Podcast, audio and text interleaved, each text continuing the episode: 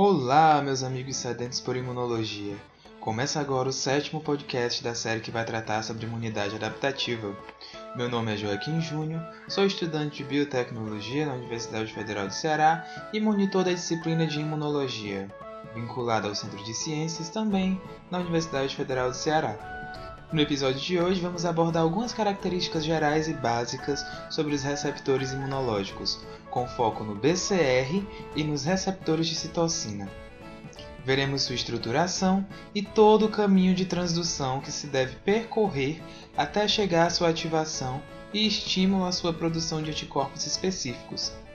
É um episódio bem informativo, denso, repleto de personagens novos e cheio de conhecimento.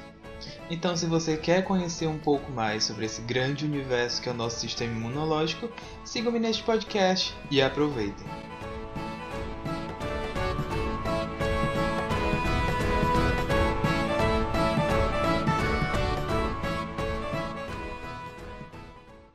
Um outro membro importantíssimo da família de receptores imunológicos é a BCR. Ela se caracteriza por ser uma forma transmembranar de uma molécula de anticorpo associada a duas cadeias de sinalização. Um ponto muito importante que devemos começar a conhecer é a sua estrutura. As IgM e as IgD de membrana, que são os receptores de antígeno das células bem imaturas, têm caudas citoplasmáticas curtas. Como são muito pequenas para a transdução de sinais, apresentando apenas três aminoácidos, a transdução ocorre a partir da ação de Ig-alfa e Ig-beta, que estão ligadas por ligações de sulfeto e são expressas em células B, de forma que não esteja covalentemente associada à imunoglobulina da membrana para a superfície da célula. Elas contêm um motivo de tancada nas suas caudas citoplasmáticas e, juntamente com a imunoglobulina de membrana, formam um complexo receptor de células B, também chamado de BCR.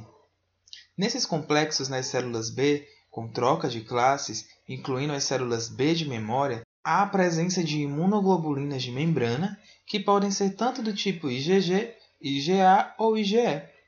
Agora que conhecemos os componentes que formam a BCR, cadeia alfa, cadeia beta, motivos de ITAM e imunoglobulinas, vamos checar como ocorre o processo de troca de mensagens, ou processo de sinalização, pelo receptor da célula B.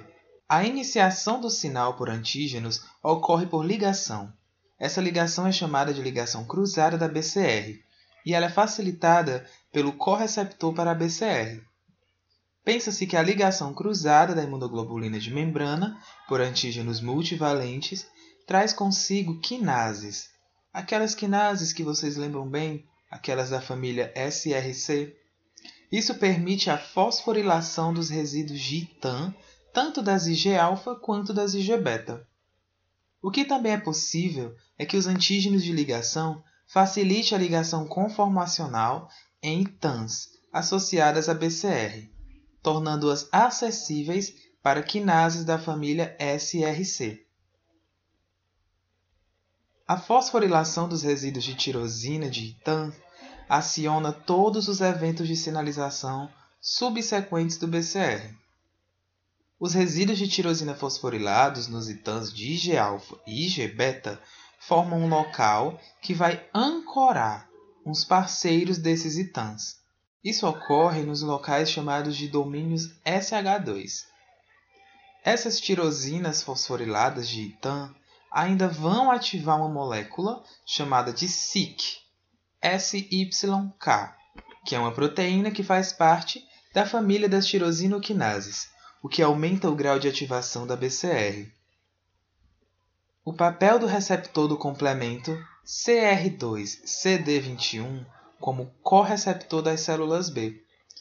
Vocês lembram que nas células T temos correceptores, chamados tanto de CD4 como de CD8.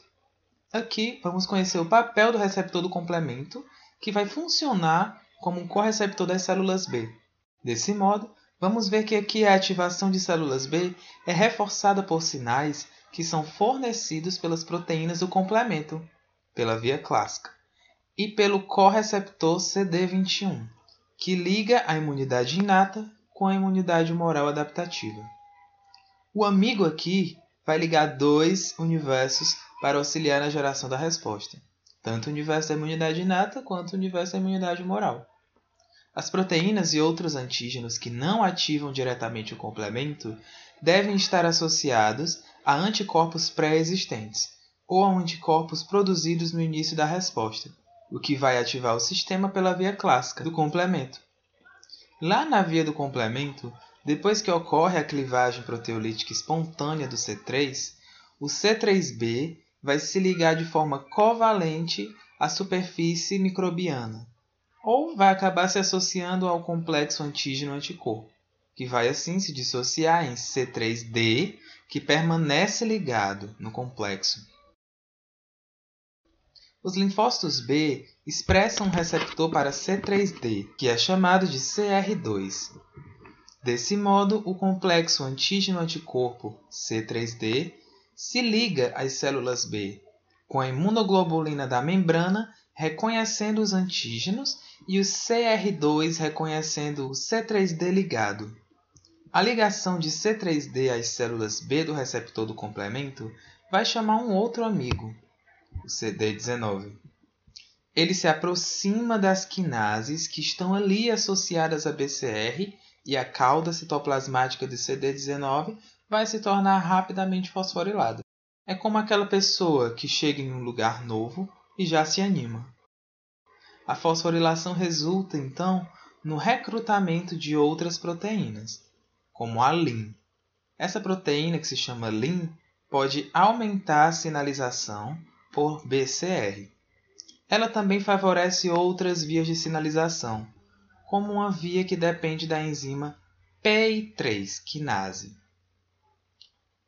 Bom, agora que vimos um pouco todo esse processo de forma mais generalizada, vamos conhecer um pouco mais sobre as vias de sinalização, que são subsequentes ao receptor da célula B.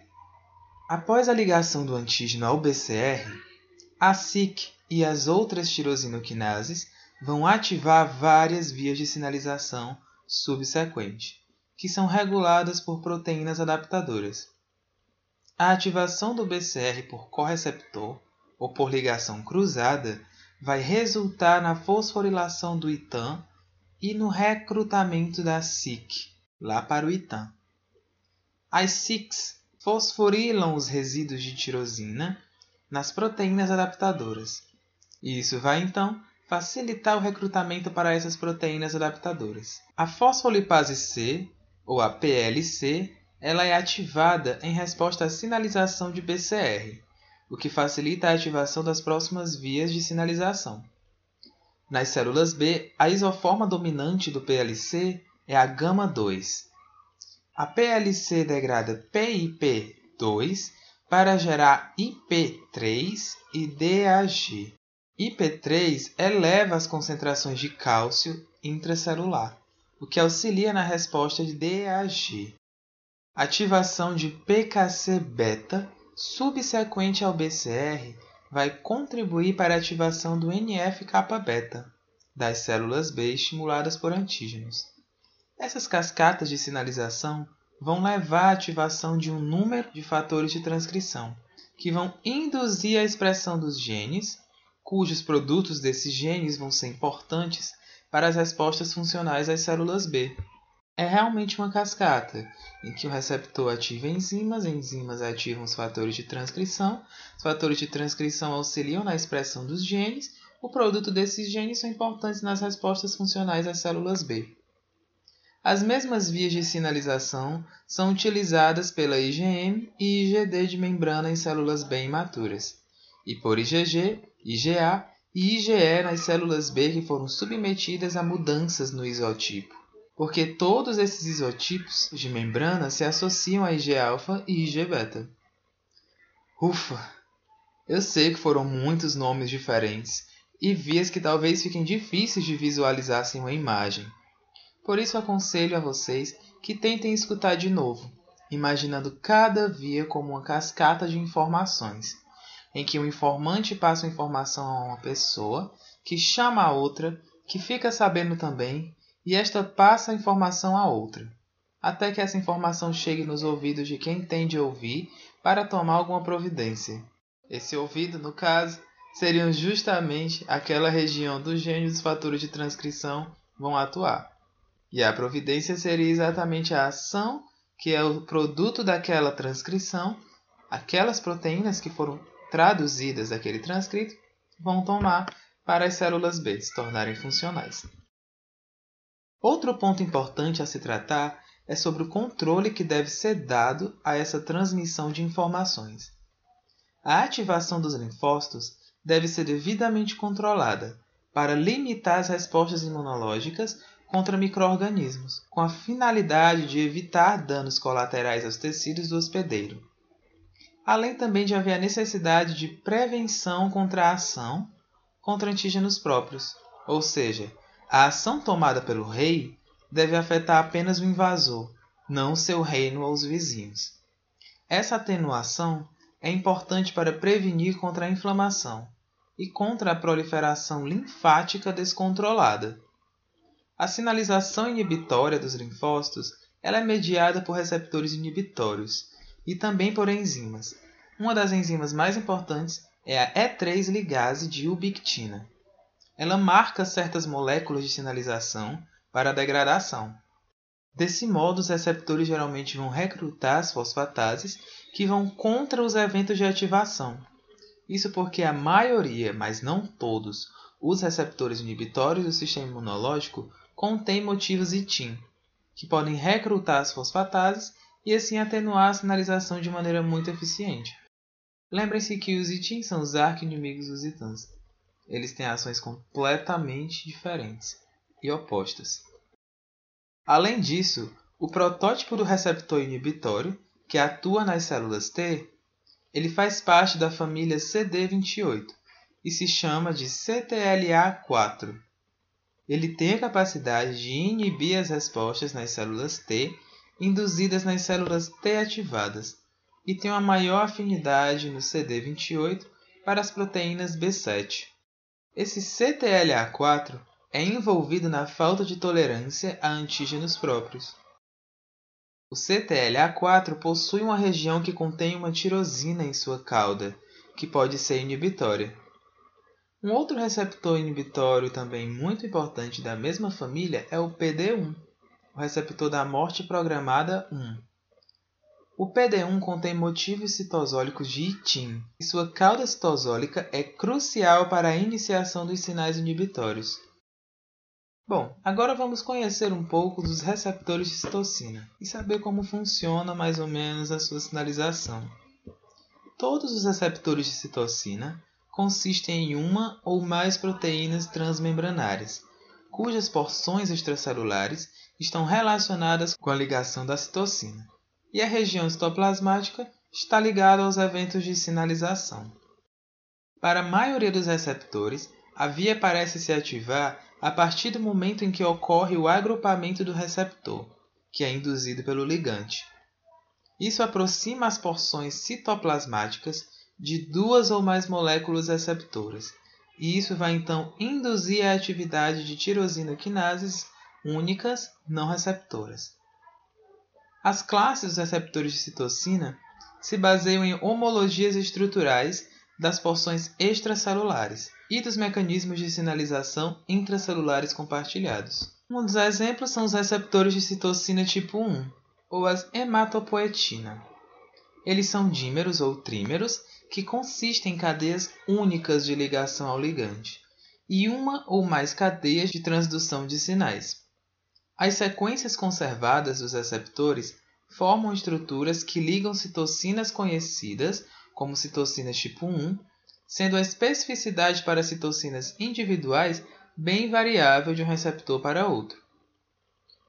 Um grupo contém um componente de sinalização, que vai englobar os receptores para IL2, IL4, IL7, IL9 e por aí vai.